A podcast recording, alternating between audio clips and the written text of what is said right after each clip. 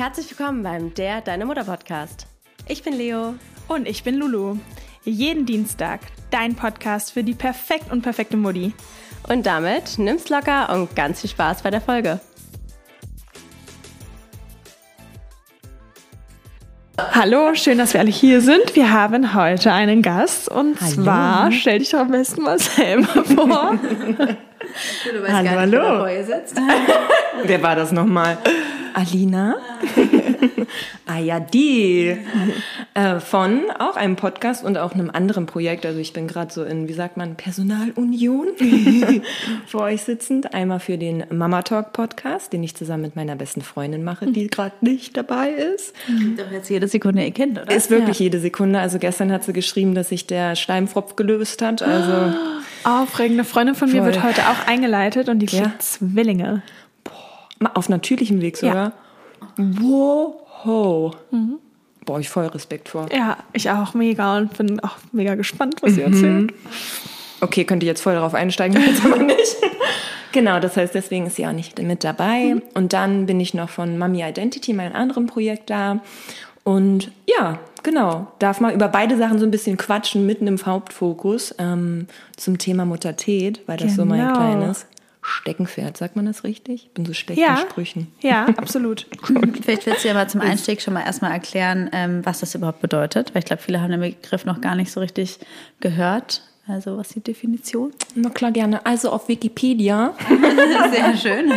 Nein, also wie ich es immer erkläre, ist, dass die Muttertät, also das Wort ist abgeleitet aus dem englischen Wort Matreszenz, was ich finde auch so edel und schön klingt. Wollte ich gerade sagen, es klingt viel schöner, finde ich. Ey, ich habe auch versucht, Matreszenz so ein bisschen zu spreaden und eigentlich das Wort zu nehmen, aber ähm, die Schwesterherzen Doulas ähm, haben den Begriff Muttertät dann geprägt und ich merke, dass das viel mehr verfängt und auch wirklich ankommt, Ja. weil man das besser versteht, weil letzten Endes beschreibt es eben die Identitätsveränderung von der Frau zur Mutter und sie ist super ähnlich zu Pubertät und deswegen heißt sie oder haben eben die beiden den Begriff Muttertät dann geprä- ähm, geprägt und nicht mehr Matrescence oder Matreszenz, weil da war es echt immer so, wenn ich dann erzählt habe, ja, Matreszenz und tralala, alle immer so, was? Und das ist bei Muttertät, auch wenn es so ein bisschen plump klingt, etwas anders. Okay, spannend. Wie bist du denn da überhaupt drauf gekommen, sich so darauf zu spezialisieren? Vielleicht, was ist es denn Ja, überhaupt? das ist ja gut erklärt. Noch tiefer reingehen, klar, Identitätsveränderung. Ja, die, die, die Veränderung von, von der Frau zur Mutter. Die Aber was passiert da eigentlich und warum gibt es diesen Begriff und was beschreibt der umfassender? Okay, dann. Einmal die W-Fragen. Ja, es ist eine Psyche, äh, psychische Entwicklungsphase. Also wir haben ja alle unterschiedliche psychische Entwicklungsphasen, wie eben die Pubertät oder die Adoleszenz. Und deswegen finde ich auch eigentlich dem, die Ableitung zu Matreszenz und Adoleszenz treffender, weil da der, die Musst du Begrifflichkeit... jetzt kurz nochmal erklären? Ich habe keine Ahnung, was das bedeutet. Kein Problem. Sowieso immer Adoleszenz reingrätschen. ist, wenn du vom so Jugendlichen zum Erwachsenen wirst, so die Also die Pubertät. Übergangsphase. Nee, Also- nicht unbedingt. Das kennen echt viele nicht. Ich fand das Ja. auch immer so geil. Ich Das weiß nicht, wie es nee, dir wir ging. kennen es aus dem Studium Ja. natürlich. Es ist ähm, Psychologie so ein Ja. und aus, aber es ist Pubertät ist nochmal was anderes, das ist davor.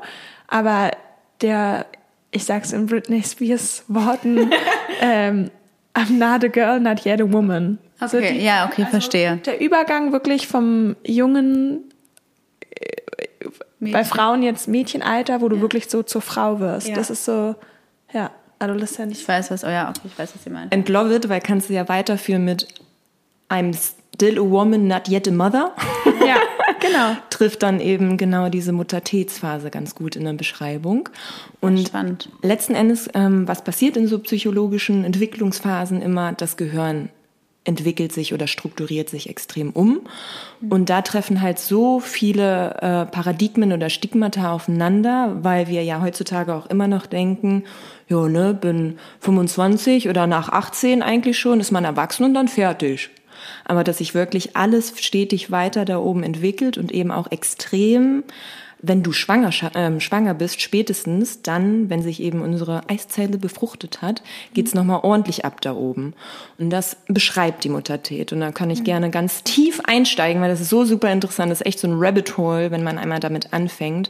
Aber den Begriff gibt's noch nicht so lange. Und Forschungsarbeiten, wie halt eh immer in der Medizin rund ums Fra um uns Frauen, auch noch nicht so viel vorhanden. Hm, Und dann dauert es ja auch meistens ewig, bis so richtige Forschungsstudien abgeschlossen sind und ja.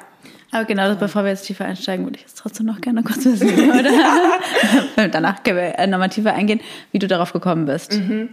Ja, also da hole ich mal ein bisschen aus. Auf dem Weg hierher habe ich auch so ein bisschen daran gedacht, weil ich Musik gehört habe.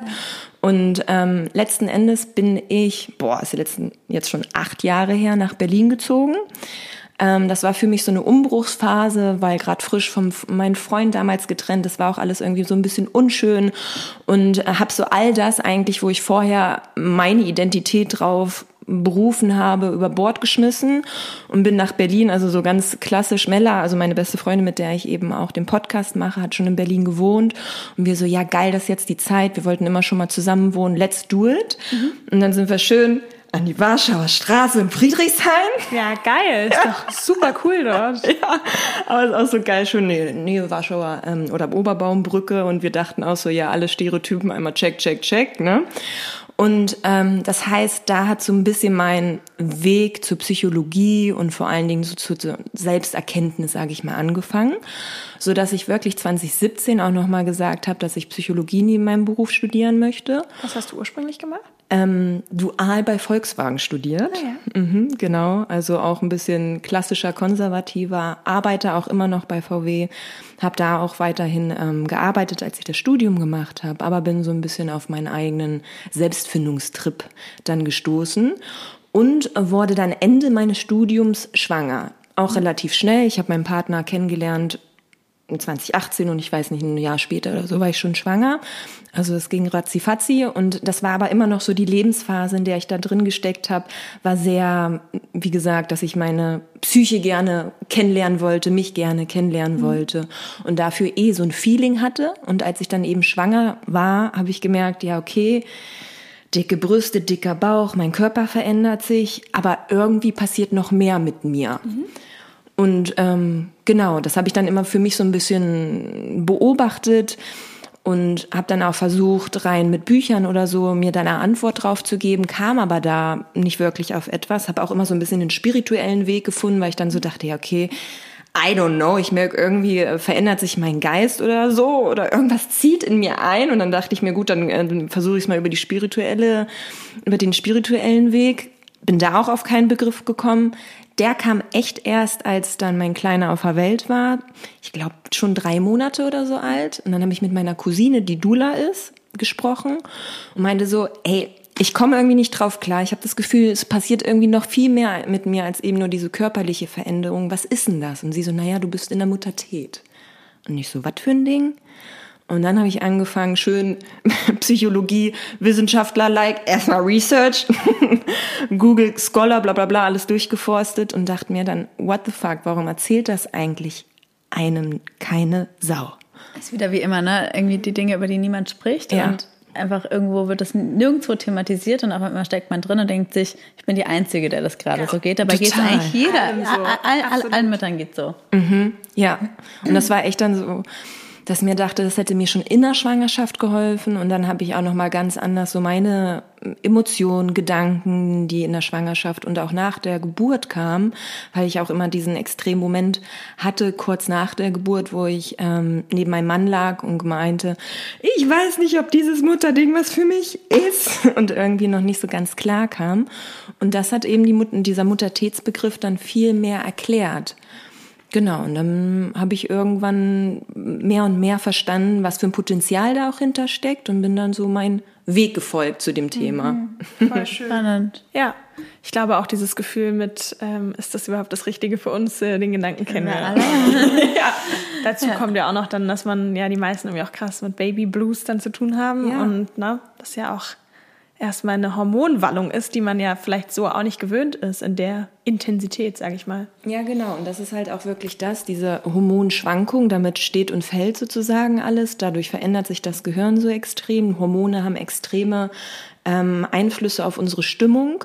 Und das sind jetzt die Forschungsarbeiten. Also ich habe erst ähm, vor drei Monaten beispielsweise eine neue gefunden, die letztes Jahr veröffentlicht worden ist. Und die hat noch mal mehr untersucht. Das ist halt jetzt auch cool, dass man heutzutage die ganzen bildgebenden Verfahren hat und schauen kann, ohne dass halt die Mutti dann tot ist. ähm, was eigentlich da oben so abgeht. Und also was viele eigentlich, wenn man sich mit Muttertät schon mal befasst haben, wissen, ist, ähm, dass sich zum beispielsweise die graue Substanz im Gehirn erstmal abnimmt, verringert und ähm, sich die Mutter sozusagen erstmal versucht oder das Gehirn sich auf die Mutterrolle versucht vorzubereiten, Ja. was dann eben auch mit Identitätsveränderung und so weiter zu tun haben kann. Und jetzt geht es sogar schon teilweise noch einen Schritt weiter, weil sie immer mehr untersuchen, welche Gehirnregionen wirklich ähm, betroffen sind. Und wenn man eben diesen psychologischen Hintergrund hat und bestimmte Gehirnregionen hört, denkt man sich immer so, "Oh, krass, das muss doch das und das auch für eine Auswirkung haben oder das erklärt mir auch noch das und das. Und das ist halt, wie gesagt, so ein kleines Rabbit Hole. Aber es ist spannend, was du sagst, weil ich kann das selber auch bestätigen, weil ich weiß noch, als ich schwanger war und eigentlich bis jetzt war ich noch nie so verbunden mit den Prozessen in meinem Körper und habe das, ich bin auch sehr sensibel und spüre halt auch so sehr viel und habe richtig gemerkt, wie der Körper, und das fand ich halt so spannend und, und das so durchleben zu dürfen. Und dafür war ich auch so dankbar zu sehen, wie ich eigentlich gar nichts machen muss und der Körper und die Hormone das ganz automatisch machen, auch so Thema Nestbau, Trieb, dass du ganz automatisch plötzlich das Bedürfnis hast, deine Wohnung herzurichten. Und auch als das Kind da war, habe ich immer gemeint, mein, mein Gehirn fühlt sich an wie eine voll geschissene Windel, weil ich bin wirklich, ich wusste auch vorher schon, ich werde nie die Frau sein, die sich total krass nur übers Muttersein definiert und so eine voll, so aufblühende, totale Mama sein wird. Das wusste ich schon, aber trotzdem in den ersten Monaten, ich konnte an nichts anderes denken als Babythemen und ich wollte mich auch mit nichts anderem befassen. Ja. Und es hat mich auch ehrlicherweise auch nichts anderes interessiert. Also wenn irgendjemand was über was anderes geredet hat, dachte ich mir, irgendwie interessiert mich das gerade auch einfach nicht. Und habe richtig gemerkt, das ist aber, ich kann mich dagegen auch gerade nicht wehren, das muss so sein. Also Ja. es sind so Prozesse in meinem Körper, die, das, das passiert einfach. Und das finde ich total spannend zu beobachten und auch wie das Muttersein einen verändert, auch im positiven Sinne, weil ich kann das bei mir, könnt ihr jetzt auch mal gleich sagen, total bestätigen, dass ich meine Identität, wir haben ja auch mal eine Folge über die Identität ähm, nach der Geburt gemacht, irgendwo bleibst du natürlich schon dieselbe, aber trotzdem habe ich, es ist für mich, es gibt schon eine Leo vor der Geburt und nach der Geburt meiner Tochter. Also das ist schon, ich würde schon auch sagen, vorher Mädchen und danach Frau, weil es für mich schon einen ganz klaren Unterschied gegeben hat und ich diesen Prozess auch schon in der Schwangerschaft, ich habe jetzt natürlich leider mein Tagebuch vergessen, ich wollte eigentlich mein Tagebuch mitbringen. Oh, wie schön. Weil ich da, das hatte ich auch in meiner Folge erstes Babyjahr-Resümee vorgelesen und ich fand, das, da muss ich nämlich dran denken, als wir über die Folge gesprochen haben, weil ich glaube, dass das so die Muttertät auch ganz gut aufgegriffen hat, weil ich da ähm, mal geschrieben habe, wie ich mich gerade fühle. Und habe halt auch beschrieben, dass ich so, ich fühle mich jetzt, wäre ich vor so einer Brücke und ich bin jetzt auf dem einen Fels und da ist der nächste und ich war quasi hochschwanger und wusste, ich werde dann diese Brücke überqueren und der alte Fels bleibt hinter mir. Und ich bin natürlich irgendwie neugierig und habe auch ein bisschen Angst, weil ich nicht weiß, was der Fels dort drüben bringt. Aber ich bin mir auch ganz sicher, dass es so der richtige Weg ist und freue mich auf den Berg. Aber es ist so Ja. eine Veränderung vom alten Ich zum neuen Ich. Und Total. die ist ja auch beängstigend natürlich. Voll. Und ich glaube, das kennen wir alle so, die schon mal schwanger waren, dass man vor der Geburt auch so diese Angstgefühle bekommt und irgendwie plötzlich so ist, oh Gott, irgendwie weiß ich nicht mehr, ob ich das will und oh, ist das alles richtig und ich kann es nicht mehr rückgängig machen. Ja, und fange so diese, diese Angst irgendwie so, ich kann es halt nicht mehr rückgängig machen und irgendwie gibt es keinen Weg zurück und das ist ich jetzt hier aus? scheiße. Wo ist die, genau so, wo ist die Tür? so die ganzen nächsten Jahre ist man irgendwie Ja. immer mit dem Kind, man ist für immer mit dem Partner irgendwie verbunden. Das finde ich, das war für mich auch so. Oh Gott, ich woher, ja. Wollte auch Auch dieses, sagen, woher weiß ich, weil ich war zum Beispiel auch noch nicht so lange, also gar nicht lange mit meinem Partner zusammen und ich hatte auch dieses, ich kenne ihn ja gar nicht richtig. Wie gut kennst du jemanden nach zwei Jahren oder so? Man sagt ja, die ersten vier Jahre einer Beziehung Ja. sind eigentlich Projektion und erst nach, erst nach dem vierten Jahr fängt, fängt es an, dass die Projektion aufhört und deswegen fängt es an, häufig nach vier Jahren zu kriseln und nach sieben Ja. Jahren trennen sich viele, weil dann eben, ähm, genau, Reality Check, ja. ja, und deswegen, und dann war ich auch so, da habe ich mir natürlich auch früher, weil ich super jung Mutter geworden bin, gar nicht so Gedanken drüber gemacht. Aber als dann so dieses Kind auf einmal da war, war ich auch so, oh Gott, das ist jetzt, hast du dir das gut überlegt? Ja. Und dann. Und hat man sich's wirklich gut überlegt? hat man nicht. Ja, nee, also. Aber, also, weißt I du, felt it Es ist halt ja. dann da, ne? Ganz das ist dann da, genau. Und ich habe mich selber so verurteilt, weil ich so dachte, boah, wie naiv warst denn du? naiv und ich finde in allen Be- oder fast allen Bereichen im Leben sagt dir immer jemand, tu's doch und wenn es dir dann nicht gefällt, Ja, dann dann, machst du halt was ändern. anderes. Ob es im Job ist, ob es im Studium ist, Ja, ob es ja. irgendwie bei Freundschaften ist, ob es Beziehungen es, sind. So. Ja. tu's doch, weil du hast jeden Tag die freie Wahl zu gehen Mhm. oder was zu wechseln. Aber das hast du nicht natürlich, äh, wissen wir alle, ne? aber davon sprechen wir jetzt ja nicht, Ja. sondern man liebt das ja, aber dieses trotzdem, das ist für mich, weil ich bin auch schon in bestimmten Punkten sehr freiheitsliebend und sehr bindungsängstlich, ist das schon manchmal so, das ist, Ja, ich finde, same. das ist halt so ein Stressfaktor, auch jetzt, weil ich auch so viele Stress hatte in den letzten Monaten und dann war ich auch immer so, wenn Leute so waren, ja, gut, aber vielleicht mit Job und hier und das kannst du ändern. Ich so, Leute, das Muttersein stressig und ich kann es nicht ändern. Das ist halt nichts, was ich ändern kann und das stresst mich noch mehr, weil es ist halt ein extremer Stressfaktor und du willst ja, dafür dich auch wieder schlecht, weil du willst ja eigentlich nicht, dass es dich so stresst, aber es stresst dich so sehr und du weißt halt, es, es, es gibt halt keinen Weg. Du kannst halt, du kannst halt überlegen, okay, wie, wie, wie gehst du dadurch so Ja. leicht es geht, aber Ja. es gibt halt keinen Weg drumherum. So. Und da sind wir halt genau mittendrin, da wo dann auch noch so viele ähm, ja, Stigmata in Richtung Mutterrollenbild mit reinpreschen und eben dann immer, ich rede ja dann von der Mami Identity, deswegen heißt mein Account auch so, weil letzten Endes ist was halt, machst du denn bei Mami Identity noch? Ich glaube, die Hörer, vielleicht wissen das einige gar nicht. Ja, sehr gerne. Also ich habe ein Potpourri sozusagen an Angeboten, womit ich immer so ein bisschen anfange, ist erstmal ein Infocall über die Muttertät, weil ich finde, das sollte wirklich jede wissen, auch jeder eigentlich wissen. Im 1 zu 1 dann quasi. Ähm, nee, das ist wirklich dann nur ein unentgeltlicher Infocall, wo sich so viele Leute, wie sie wollen, dann anmelden können. Cool. Also genau, der ist ungefähr einmal im Monat, wollte gerade sagen in der Woche, nee, das will ich nicht schaffen, einmal in der Woche, äh, im Monat schon wieder. Und genau, da kommen erstmal alle Infos zusammen, weil es auch unterschiedliche Phasen in der Muttertät gibt. Weil das war so der nächste Schritt und auch so das Schöne, warum auch äh, Mella für mich immer ein cooler Sparingspartner ist, die nicht hier ist. Ähm, die kommt eben aus der Gynäkologie und als ich eben ihr von der Muttertät erzählt habe, war sie gerade in ihrer Facharztausbildung auf so einem Seminar und dann hat sie mir nur so ein ähm, Bild geschickt von den psychosomatischen Phasen im Leben der schwangeren Frau und Mutter. Und ich habe mir die dann so durchgelesen, habe mir die Muttertäts ähm, ersten Research-Ergebnisse durchgelesen, die ich gefunden hatte und dachte mir so, äh, überlappen sich ja total.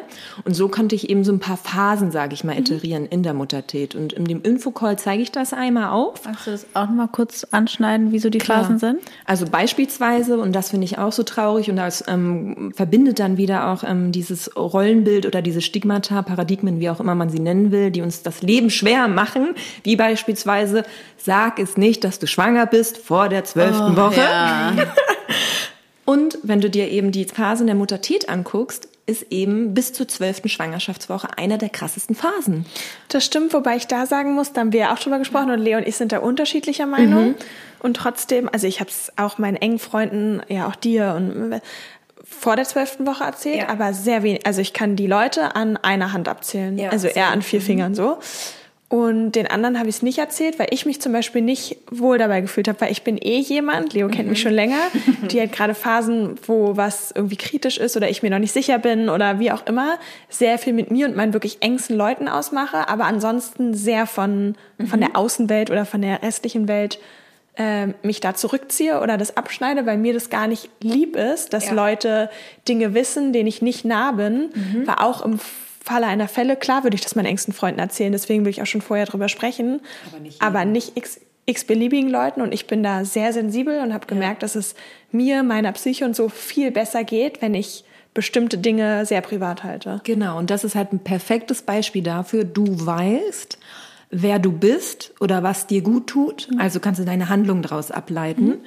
Und leider in diesem ganzen Thema Mutter sein, äh, kennen wir alle wahrscheinlich, ist halt viel von außen noch vorgegeben, vorgeschrieben und davon lässt man sich viel leiten. Und wenn man letzten Endes alle Karten auf dem Tisch hat und eben weiß, okay, es ist eine schwierige Phase, diese zwölf Wochen, weil da extrem die Ängste, ähm, all das, was eigentlich am Ende der Schwangerschaft auch noch mal hochkommt, auch schon mal hochkommt. Man denkt, bin ich dafür bereit? Oh mein Gott, was mache ich denn jetzt? Was darf ich essen? Wo darf ich mich bewegen? Das kommt ja alles dann erstmal innerhalb den erstes, ersten paar Stunden sogar hoch.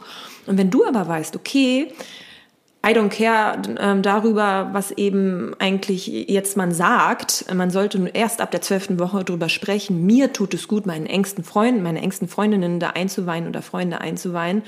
It. Mir tut's gut, das mit mir ganz alleine auszumachen, it. Aber sei gewiss, es sind normal, diese Ängste zu haben und jeder darf damit umgehen, wie sie möchte.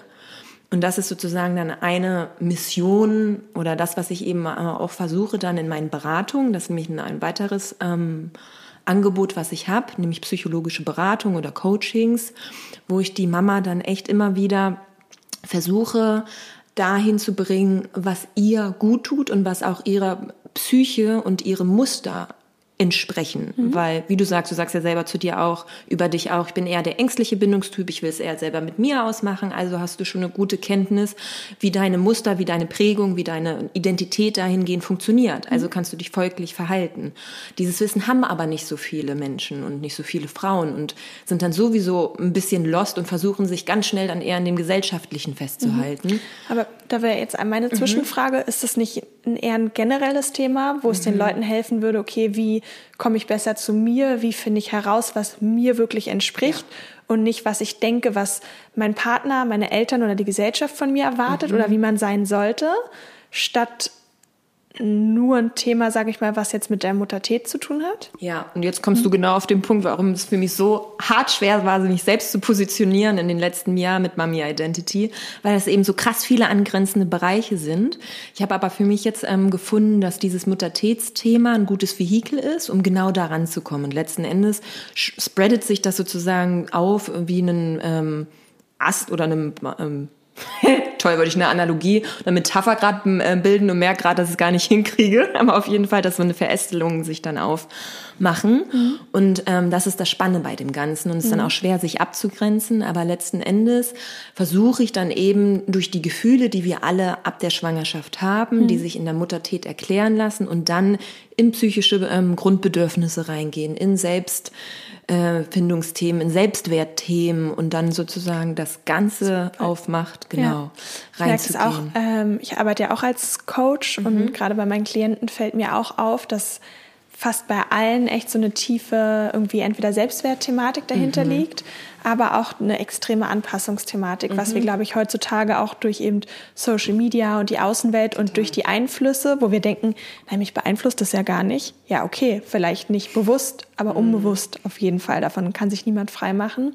Und dadurch, dass ganz häufig eben auch zu einem Art Identitätskonflikt kommt oder man irgendwie merkt, irgendwie, oh, ich fühle mich innerlich leer, ich weiß gar nicht mehr, wer ich bin, ja. was ja auch die Folge daraus ist, dass man sich quasi immer mehr im Außen eigentlich anpasst und immer mehr reaktiv guckt, okay, was wollen vielleicht von die anderen, von den anderen, was ist gerade für ein Content gefragt oder wie auch immer. Mhm. Aber so dieses individuelle, wie möchte ich aus mir heraus mhm. mich der Welt präsentieren, ja. wie will ich mir selber treu bleiben, das kommt so viel zu kurz und das finde ich, es ist echt so, finde ich, ist so das Thema mit unserer Zeit und vielleicht auch von unserer Generation. Ja, aber ich bin zum Beispiel auch jemand, ich bin sehr leicht beeinflussbar, weiß mhm. aber gleichzeitig eigentlich auch, wer ich bin. Und für mich war das nämlich auch so ein Thema, weil ich dann so sehr beeinflussbar bin, weil halt alle eben sagen dann so, ja, nee, sag's, sag's nicht so ne, in den ersten mhm. drei Monaten oder du liest es dann auch irgendwo, ja, in den ersten drei Monaten sollte man das nicht sagen. Und ich aber im Inneren wusste so, ich bin jemand, für mich, also so Geheimnisse das mag ich gar nicht. Das mhm. staut sich nicht bei mir dann an. Mhm. Und ich bin halt so, ich, ich sage das auch nicht jedem Fremden, aber wenn ich halt merke, irgendwie, so Situationen, irgendwie, keine Ahnung, du bist mit Freunden am Tisch, dann ist es für mich viel schlimmer zu sagen, ah, ich kann keinen Alkohol trinken, weil ich habe eine Magenschleimhautentzündung, dann bin ich eigentlich schwanger. So, sowas stresst mich maximal mehr, als einfach zu sagen, ja, ich bin schwanger, ist noch zu früh, vielleicht kann noch alles passieren. So, ne? Und da war ich dann auch so in einem Konflikt zu sagen, okay, eigentlich bin ich vom Typ jemand, ich, ich mag es nicht, Dinge zurückzuhalten in Momenten, wo ich dann lügen müsste oder mhm. irgendwie, irgendwie sowas aber du bekommst es halt von außen gesagt und als sehr leicht beeinflussbarer Mensch ist dann dann doch so, okay, ja, nee, dann sage ich es halt nicht, weil man mhm. sollte es ja nicht tun Total. und so, ne? Ja. ja. Und das ist halt auch das Spannende oder für, ähm, für mich auch mein Unterschied, was mich von der Dula beispielsweise abgrenzt, weil viele sagen dann, ah ja, okay, du begleitest ähm, Frauen von der, äh, zum Muttersein, dementsprechend bist du ja eigentlich eine Dula, oder? Da ich immer, nee, weil genau das, was du ansprichst, dass halt so viele psychologische Themen, die wirklich richtig fundiert sind und auch tief reingehen, ähm, sich sozusagen in, in meiner Arbeit mit ergänzen und ich mich dadurch abgrenze von der, von der Dula, die da natürlich dann die Ausbildung in, in der Tiefe sozusagen nicht hat.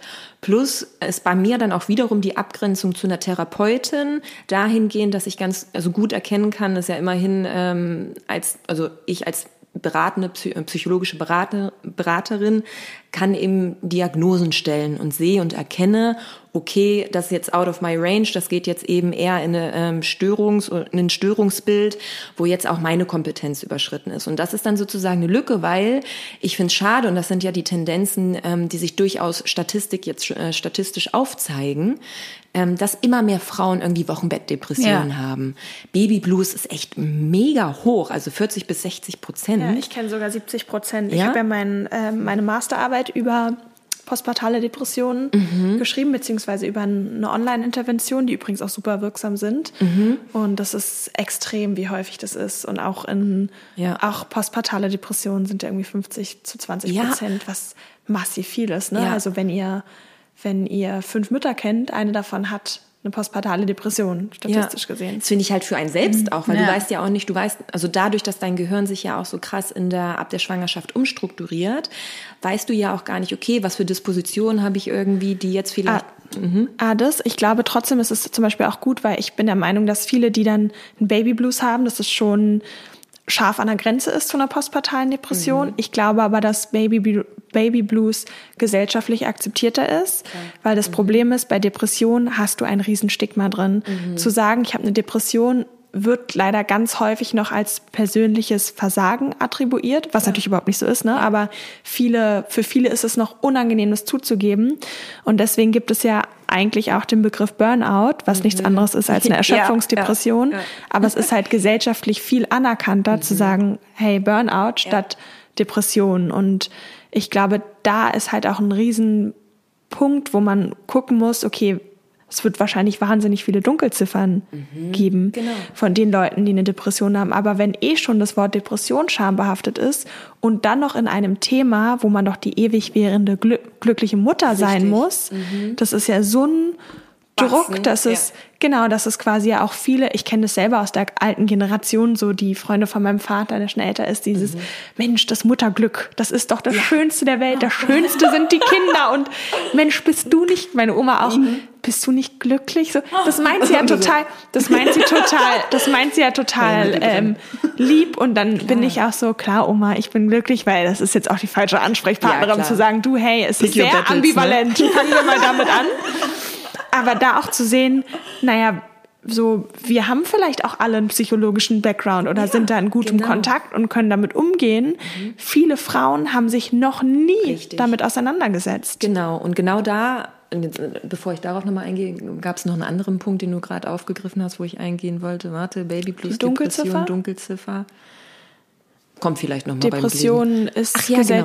persönliches Versagen. Mhm, das erkennt man ja sogar noch strukturell oder institutionell. Alleine Versicherung, Lebensversicherung, ja. Krankenversicherung, Privatversicherung musst ja. du angeben, ob du eben schon mal in ähm, therapeutischen Behandlungen warst. Und daran sieht man ja, oder wir reden ja gerade über das Thema Therapie und ich gehe in Behandlung. Genau, ganz kurz auch noch. Ich mhm. habe dadurch auch Freundinnen, die alle ihre Therapie halt immer selbst zahlen und nie bei einer ja, Krankenkasse klar. waren. Eben aus dem Grund, dass wenn klar. du einmal eine Therapie hattest, bist du ja, oder halt eher ein Coaching dann bei derselben Person Krass, eigentlich ja. machst, ne? Ja.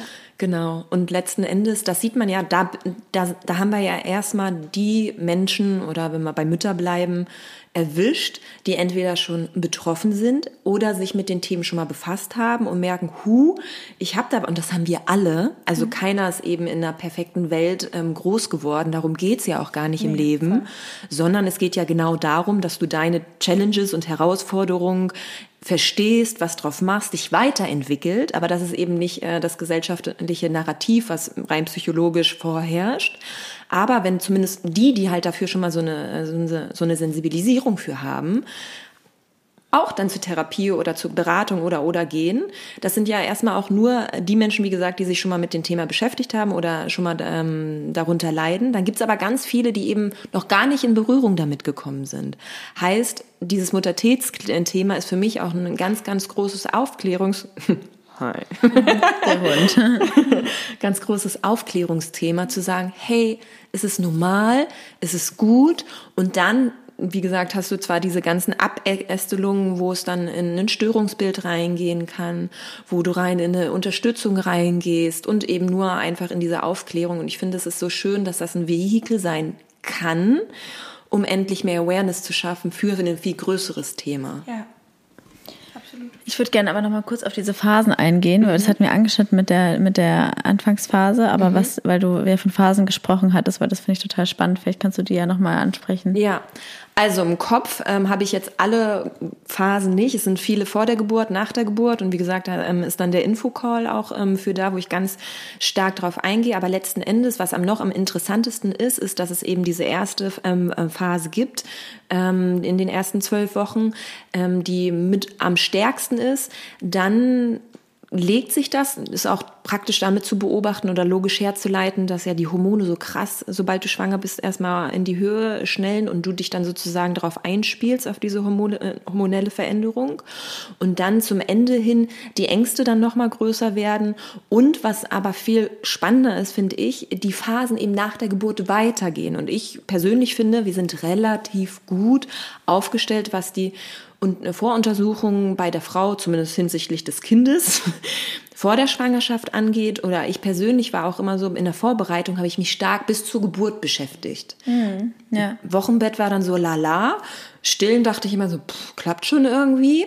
Und dass eben diese ganzen psychischen Themen und eben die Muttertätsphasen nach der Geburt noch viel mehr reinkicken und es, ich nenne dies immer die aktive Geburtsphase, gleich direkt nach der Geburt des Kindes bis zu, sechsten, zu der sechsten Woche nach Geburt des Kindes ist, wo du eben genau diesen Moment hast und sagst, ist ja gar nicht alles schön, ich weiß nicht, ob das wirklich das Richtige war und dir erstmal bewusst wird, aber das Wasser ist wirklich kalt. Also es ist ja genau dasselbe. Mhm. Du kannst vom kalten Wasser sprechen, du kannst es dir vorstellen. Wenn du drin bist, erstmal deinen Atem dementsprechend anpassen musst und merkst, dass das auch mal stechen kann und wehtun kann, wenn das Wasser kalt ist, ist eine ganz andere Thematik. Mhm.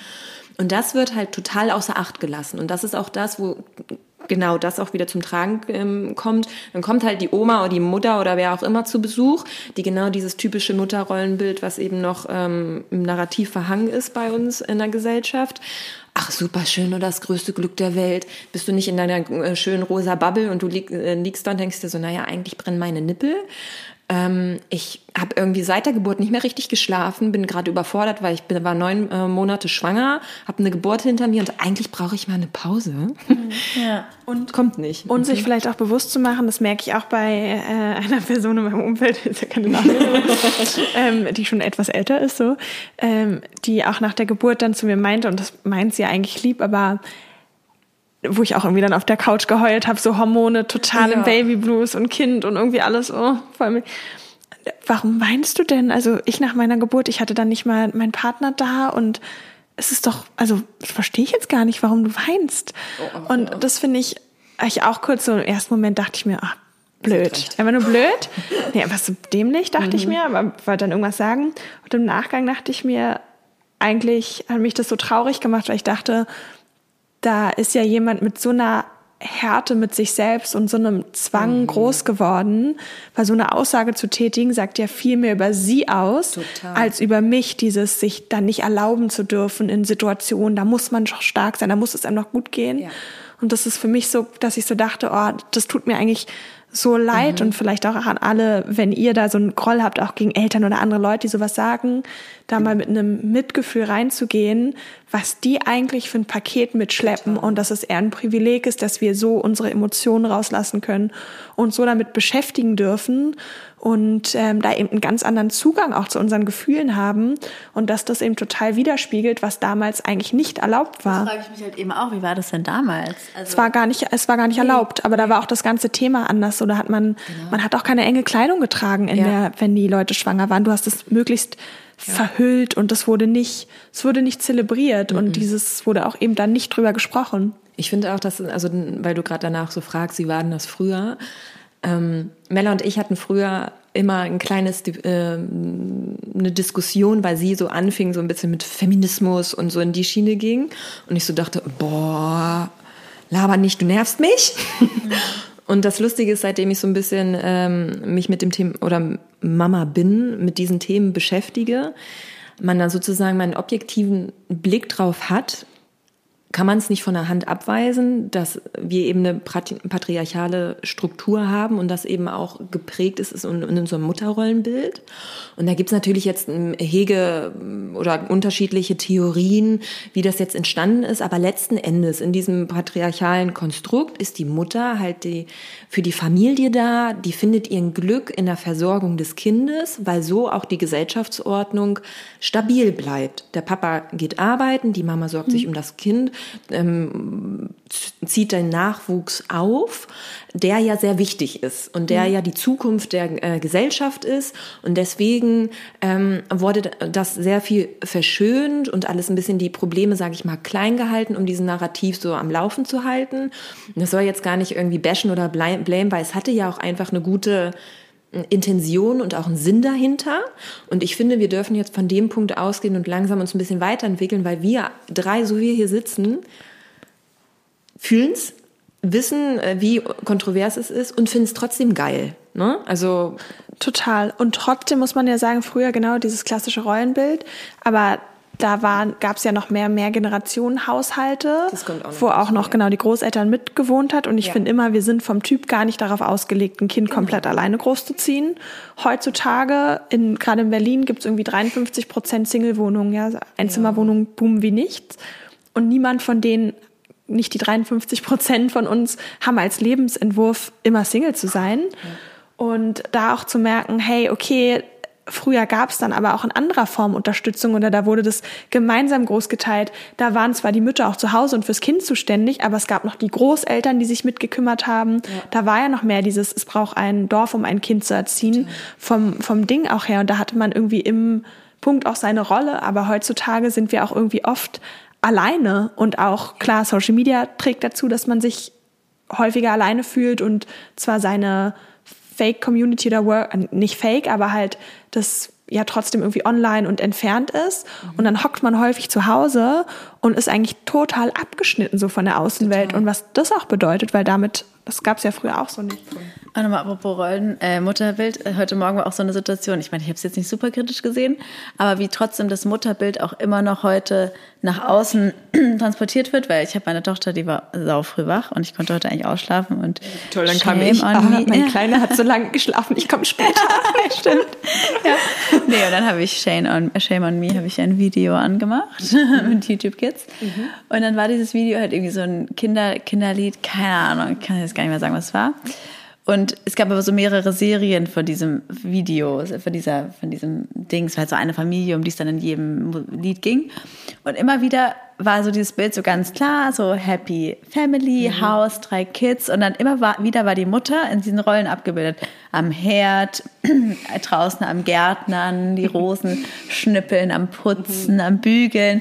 Wo ich mir dann so dachte, irgendwie sehe ich mich da jetzt nicht so wieder. Bist du nicht direkt rausgegangen in deine Rosen? Also, das, so, das ist halt, und dann ist es mir so aufgefallen, dass es immer noch ganz oft so ist, und das heißt ich das auch, auch heute, äh, gestern mit einer Freundin darüber gesprochen habe, dass ich auch selber, bevor ich Mutter wurde, das als Rollenbild der Mutter gesehen habe und ich irgendwie so immer dachte, wenn du dann Mutter wirst, dann bist du auch so. Ja. Und durch Berlin, gut, wir leben auch wieder in der Bubble, wir drei, ne? Also wir, wenn du mal aufs Land gehst, so, dann ist es dann eher dieses Klischee. Und als ich dann nach Berlin gezogen bin, habe ich dann schon mal dann mal andere Mütter gesehen, wo ich gemerkt habe, ah, es kann auch anders sein. Aber mhm. so richtig im Kopf hatte ich das schon so. Deswegen, ich hatte auch so ein bisschen Angst. Ich dachte, vielleicht, vielleicht werde ich dann auch so. Und ja. wie oft das 2023 mhm. immer noch nach außen transportiert wird, dass eine Mutter am Herd ist, eine Mutter am Gärtner ist, Mutter am Putzen, Mutter ist auch so, das Aufgeht. Kind hatte Aua und dann mhm. geht es zur Mama und nicht zum Papa. Und der Papa genau. hat auch Aua und geht dann auch ja. zur Mama. So war das so in dem Video, wo ich so ein bisschen so dachte, da wird auch wieder so ein krasses Bild von der mhm. Mutter dargestellt so die Mutter, so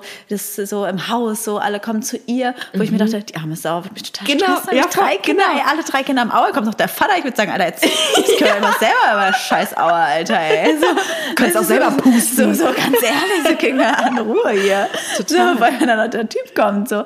Und das finde ich halt so spannend, so was sich da noch ändern muss, dass man da irgendwie, ich habe noch nie ein Kindervideo gesehen, wo die Mutti arbeiten geht oder wo die, also ja. gibt's bestimmt, aber ich habe es noch nicht so gesehen in den klassischen Kindervideos, wo vielleicht mal ein anderes Familienbild dargestellt wird, vielleicht mal ja. in einer Wohnung, vielleicht wo der Papa zu Hause bleibt und so, also ja. ne? Also und das und das stresst einen ja dann auch wieder, weil du dann immer wieder damit konfrontiert wirst zu denken, vielleicht bin ich ja nicht so eine gut, gute Mutter, weil ich mache das nicht so. Also Genau. und dann denkst du gleich, du bist schlecht. Und da kommen wir halt genau zu den Punkten, ähm, wo ich anfangs meinte, was das Ziel ist, ist eben deine Mami-Identity zu formen, Ja. deine, dich als Mutter zu erfahren. Und wenn du eben so voll überlastet wirst, wie du gerade beschreibst, mit all diesen Narrativen, Erzählungen, Bildern, die wir wirklich von klein auf, also wirklich von dem Alter unserer Kinder schon konsumieren, wie soll sich dann denn deine Identitätsknospe Ja. ähm, raus entfalten, so easy peasy, wenn das so erdrückt wird von diesen ganzen Bildern. Und dabei helfe ich eben Frauen, dass wir erstmal schauen, okay, ah, was sind deine Musterprägungen, die du mitbringst? Was für Glaubenssätze hast du? Wie sieht's um seinen Selbstwert aus? Wie, ähm, was für Strategien hast du, um deine psycho äh, psychischen Grundbedürfnisse zu erfüllen? Dann, welche in, wie bist du historisch geprägt? Weil natürlich ist jeder auch teilweise ein bisschen anders, unterschiedlich kulturell aufgewachsen oder hatte vielleicht eine, eine, anderes, eine andere Mutterkonstellation. Ähm, genau, und da gehen wir eben durch und schauen, wo bist du da drin? Und dann kommen wir natürlich ganz viel auch immer wieder in dieses sich selbst spüren, überhaupt wieder mit ähm, Gefühlen sich auseinandersetzen, sortieren, woher kommt was, was sind Träger, bla bla bla. Und das sind dann halt schon Begleitungen, die dann meistens über ein halbes Jahr hinweg gehen und häufig auch erst Mütter kommen, die ähm, äh, am liebsten hätte ich halt schon alle in der Schwangerschaft, damit es schon in diesen ersten Wochen des Mutterseins leichter ist. Aber dadurch, dass es auch noch leichter ist, also so ging es mir auch, in der Schwangerschaft dieses Happy Bild der Mom to be zu leben, ist man noch ein bisschen di- di- distanzierter davon und denkt im Unterbewusst, ähm, ach ich, bei mir ist das nicht so, mir geht's gut damit oder ich komme damit klar und dann bist du Mutter und merkst, boah, irgendwie ist hier schon eine Dissonanz oder ist mir alles ein bisschen zu viel. Genau. Total. Da haben wir eigentlich komplett vorhin auch drüber gesprochen, über dieses, du kannst halt noch so viele Fachbücher vorher lesen, genauso wie es über, kannst Bücher über das Skifahren lesen, übers Fahrradfahren.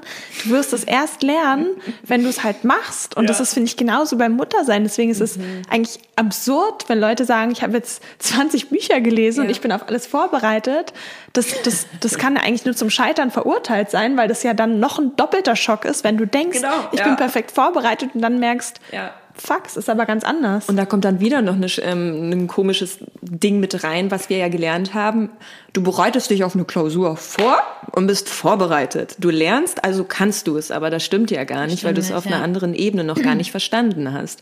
Und dadurch, dass wir ja auch ähm, viel weniger soziale Unterstützung haben, ist es aber auch die Realität ist, dass wir jetzt nicht alle zurück in den Mehrfamilienhäusern leben werden, finde ich, ist es eben so wichtig, ähm, solche Angebote, wie es jetzt eben Mami Identity ist, zu geben, damit man damit einfach nicht mehr alleine ist. Ja. Absolut, weil ich kann da auch nur noch mal von mir reden. Jeder, jeder, der unseren Podcast hört, weiß, ich bin auch immer sehr, sehr selbstkritisch mit mir und habe da oft eben dieses Thema, weil ich immer schon, auch obwohl ich so viel weiß, obwohl Ja. ich wirklich mich viel damit beschäftige, Zugang zu Psychologie und seit 100 Jahren Therapie bin. Also so, ich weiß das alles und trotzdem bin ich immer wieder, mache ich mich fertig, weil ich eben nicht diese, diese Mutter bin, die ich so im Kopf habe und halt da will ich jetzt auch nochmal meine Therapeutin zitieren, weil mir das immer so viel geholfen hat, sich selber auch nochmal so zu sagen, als Mutter ist es besser, wenn du eine 3 minus bist, als eine 1 plus. Weil wenn du so eine 1 plus Mutter bist, ist es eigentlich gar nicht so gut und lieber bist du eine 3 minus oder auch eine 4. Und das ist voll okay. Und auch nochmal, um äh, den Dr. König äh, zu zitieren, die Kinder werden die Kindheit nicht unbeschadet überstehen. und das ist auch nicht das Ziel. Und da mal so den ne? Druck rauszunehmen Und, und, und, sich aber vielleicht auch zu hinterfragen, machst du ja bestimmt auch in der Therapie oder wenn du mit mir sprichst, nein.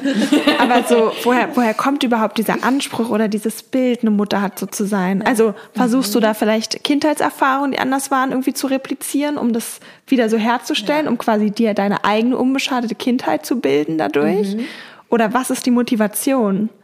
Also, was steht dahinter? Und damit beenden wir jetzt diese Folge mit der Frage. Ihr könnt ja mal schreiben, was eurer Meinung nach bei Leo dahinter steht. Nein, Spaß. Ja, und das sind aber genau solche Themen, die wir auch durchgehen, weil es ist auch Mhm. ein großer Teil der Muttertät, seine eigene Erfahrung der Mutterrolle, aber auch seiner Kindheit zu durchleben. Mhm. Da würde ich einmal kurz gerne noch mal rein von den Fakten, weil ich das so eingib, äh, also haben wir noch Zeit? Ähm, ja, wir sind langsam am Ende, aber Okay, erzähl ich- gerne ich noch. Ohne, ohne. Stress, ohne Stress. Okay, gut. Ähm, wie sich das Gehirn eben verändert, nämlich ähm, von der Neuroplastizität her sowohl auf der strukturellen, aber auch auf der funktionalen Ebene. Und zwar in Gehirnregionen, die beispielsweise, äh, beispielsweise das, das Empathievermögen ermöglichen und die ersten Studien zeigen, dass sich eben das Empathievermögen der Mutter, aber auch der Väter, also der Care, des Caregivers, also das alles passiert auch, wenn der Papa oder die Oma viel Zeit mit dem Kind verbringt. Ähm, dass du dich selber mehr, weil Empathie steckt dahinter, entweder sich mehr selbst besser spüren zu können, beziehungsweise Gefühle zu erkennen, aber auch deines Gegenübers. Mhm. Und das zeigt eben, ähm, dass durch das durch die Muttertät, durch diese strukturellen Veränderungen sich diese Gehirnareale genauso verändern, dass du die Fähigkeit besser hast, Empathie auf diesen Ebenen zu empfinden. Das ist doch die Spiegelneuronen auch, wodurch doch die Kinder Zum Beispiel, genau. Mhm. Und das finde ich halt so super interessant. Du weißt es ja, umso besser in Therapie, in Coachings geht es immer ganz viel dafür, darum, erstmal das Empathievermögen zu sich selber zu trainieren. Und wenn du halt als Mama gerade in einer Phase bist, wo mhm. dein Gehirn sich eh verändert, dahingehend, bekommst du ja eine Erleichterung. Mhm. Und das merke ich auch beim, ähm, bei den Beratungen, bei den Coachings, dass du viel schneller den Zugang zu, ähm, mit den Müttern zu den Gefühlen findest, weil dieser Prozess sich gerade von ganz alleine mhm. öffnet. Und das finde ich eben ist so mächtig, auch so, was so Selbstheilung und mhm. ähm, all das anbelangt, weil eben sich das Gehirn dahingehend so krass öffnet ja. und eigentlich grob fahrlässig, wenn man das eben nicht nutzt, weil letzten Endes nutzt es natürlich unseren Kindern auch, wenn du deine eigenen Themen begegnest. Und dafür darf man sich eben Zeit nehmen. Das ja. ist halt auch ein Teil, die wir uns als Mütter gönnen dürfen oder ja. was wir uns gönnen dürfen. Absolut. Ja. Voll schön. Vielen Dank für das Interview, da, da, für den schönen Austausch, den wir hatten. Und schreibt uns doch gerne mal, wie euch die Folge gefallen hat, ob ihr vielleicht Fragen zum Thema Muttertät habt, die wir dann an Alina weiterleiten. Und ja, bis zum nächsten Mal. Das war der, der Mutter-Podcast mit Leo und Lulu Luisa. Bis zum nächsten Mal.